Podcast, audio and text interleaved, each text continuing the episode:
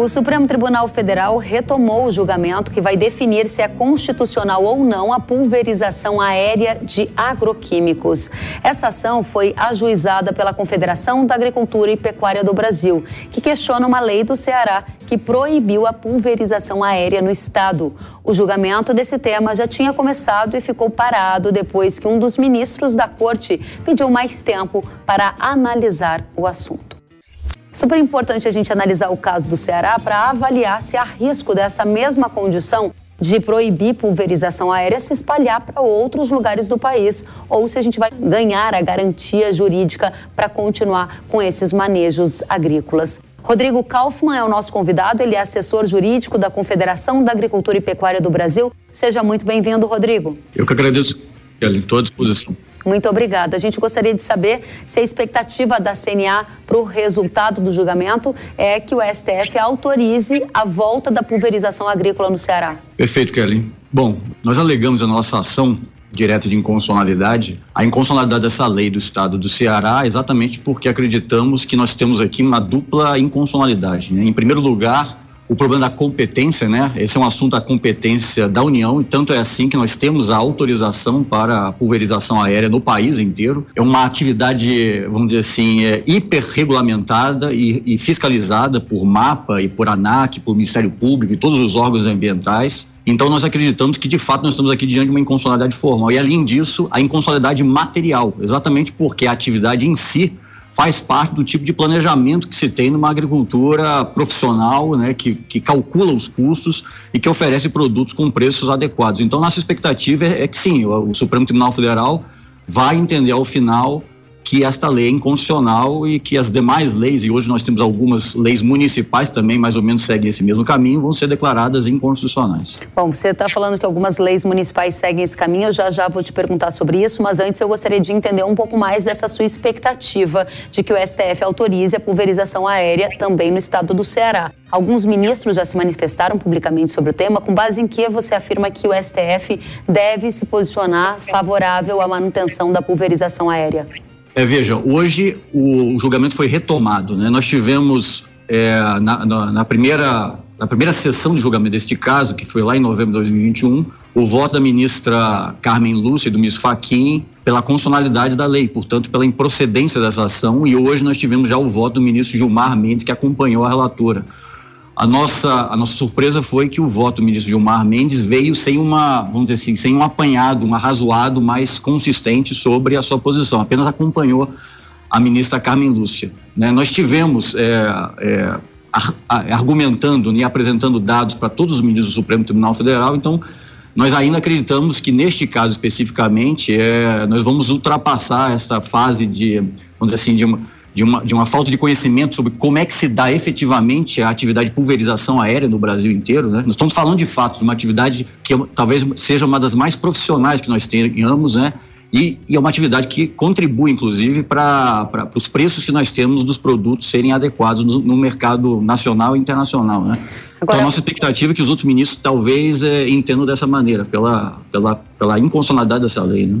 É, eu, eu percebi um talvez ali na sua fala, né? Então, vamos fazer um exercício de hipótese aqui. Se o STF decidir pela proibição da pulverização aérea, essa decisão ela também pode ser estendida para outros estados brasileiros e aí não só para o Ceará? Nós temos no, no Supremo Tribunal Federal a tramitação de uma DPF, né, uma arguição de descumprimento de preceito fundamental, que trata dessa questão também relacionada e que questiona, na verdade, as leis municipais, né?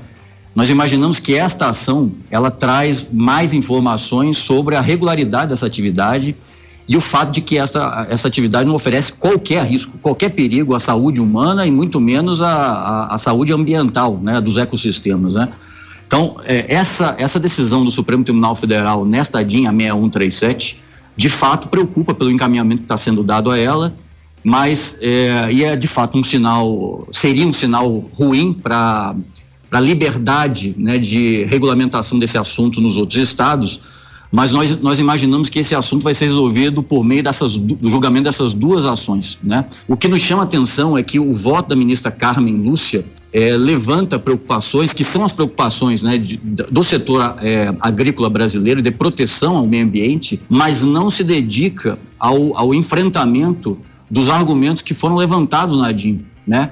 Por exemplo, esse, de que a, a aviação agrícola brasileira, por exemplo, é, ela se estabelece num mercado hipercompetitivo, é uma atividade que é fiscalizada por vários é, órgãos federais, estaduais e também municipais. Nós contamos com uma atividade altamente tecnológica, então a, a, a aplicação do defensivo agrícola se dá com precisão, né? É, é o tipo de, de, pulverização que, não, que nós não temos quase a, o perigo da deriva, por exemplo.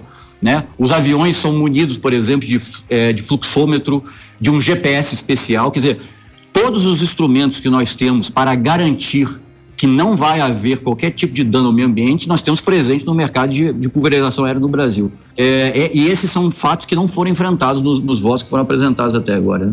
Rodrigo, me perdoe a minha ignorância em relação aos termos mais jurídicos e eu gostaria de contar com a sua ajuda aqui para a gente tornar essa mensagem clara para todos que nos assistem que estão preocupados com uma eventual proibição de pulverização agrícola no Brasil. Se o STF entender que o Ceará fez certo, que tem que proibir mesmo a pulverização agrícola, qual o efeito prático que isso geraria em outros estados? Eles poderiam também considerar proibida essa atividade? Isso que eu gostaria de entender. O, a, esta DIN trata especificamente da lei do Ceará. Sim. Então, se for declarada a constitucionalidade, a pulverização aérea fica proibida no estado do Ceará porque eles têm uma lei que proíbe. O que, que o Supremo está dizendo, é, vamos dizer assim, na sua decisão? É que os estados e os demais estados do Brasil poderiam é, regular essa matéria, proibindo também a pulverização aérea. Esse é o sinal. Isso não tem um efeito, vamos dizer assim, imediato, apenas indica que a competência do Estado em matéria de meio ambiente permite que eles proíbam a pulverização aérea. Né? Ou seja, esse, é, é esse, aí é que está a grande preocupação. É, este é o motivo da preocupação, de fato. Muito bem. E você disse que há outros projetos de leis de outros estados que também querem proibir a pulverização aérea. Existe esse movimento? Nós fazemos um monitoramento em relação a alguns estados. Esses projetos de leis eles não seguem a, adiante, mas infelizmente no Brasil nós temos algumas leis municipais que também igualmente proibiram a pulverização aérea, né? E essas leis foram objeto de uma ação específica também da CNA que questiona a constitucionalidade delas. Parte em relação à competência formal, ou seja, nós alegamos que somente a União tem o poder de eventualmente proibir essa atividade, e parte em relação à inconstitucionalidade material, ou seja, os, os produtores rurais eles têm é, liberdade para definir este tipo de pulverização. Uhum obviamente observando as, as, limitações que a legislação federal estabelece, né?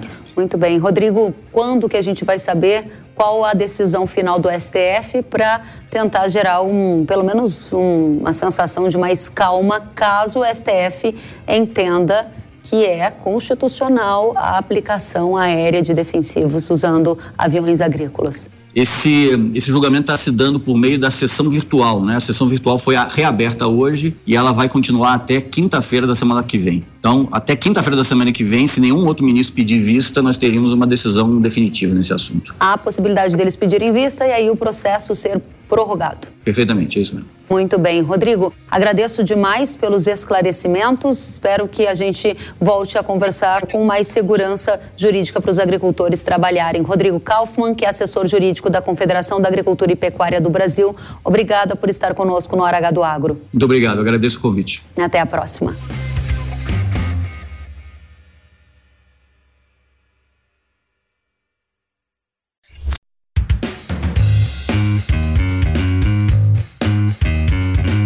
Que bom que você gostou da entrevista e ouviu todo o conteúdo. Se quiser acompanhar as atualizações, siga kellen.severo no Instagram. Até a próxima!